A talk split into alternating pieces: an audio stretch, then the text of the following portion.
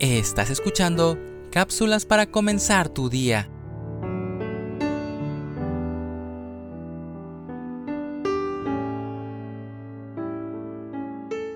Después de que Fiona Campbell se hizo famosa por ser la primera mujer en dar la vuelta al mundo caminando, la alegría le duró poco.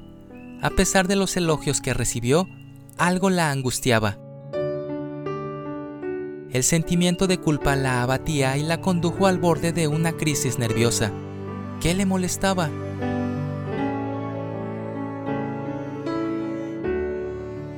No deberían recordarme como la primera mujer que dio la vuelta al mundo caminando. Al final admitió, hice trampa.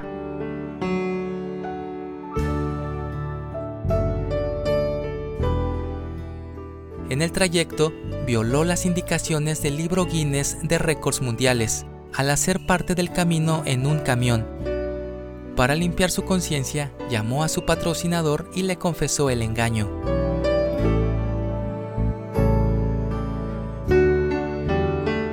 Dios nos ha dado a cada uno de nosotros una conciencia que nos hace sentir culpables cuando hacemos algo malo. En el libro de Romanos en la Biblia, Pablo la describe diciendo que ella nos acusa o nos defiende. Para el seguidor obediente de Cristo, ocuparse de la conciencia es una forma importante de permanecer dentro de los límites de la moralidad a pesar de ser imperfecto.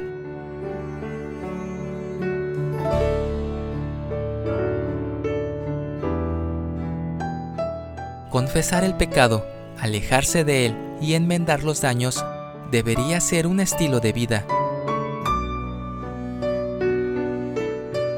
El apóstol Pablo fue un modelo de cómo cuidar la conciencia al decir, y por esto procuro tener siempre una conciencia sin ofensa ante Dios y ante los hombres.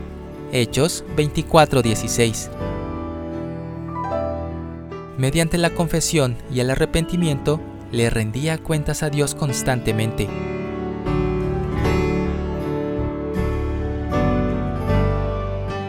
¿El pecado te está molestando? Sigue el ejemplo del apóstol Pablo. Procura tener una conciencia limpia.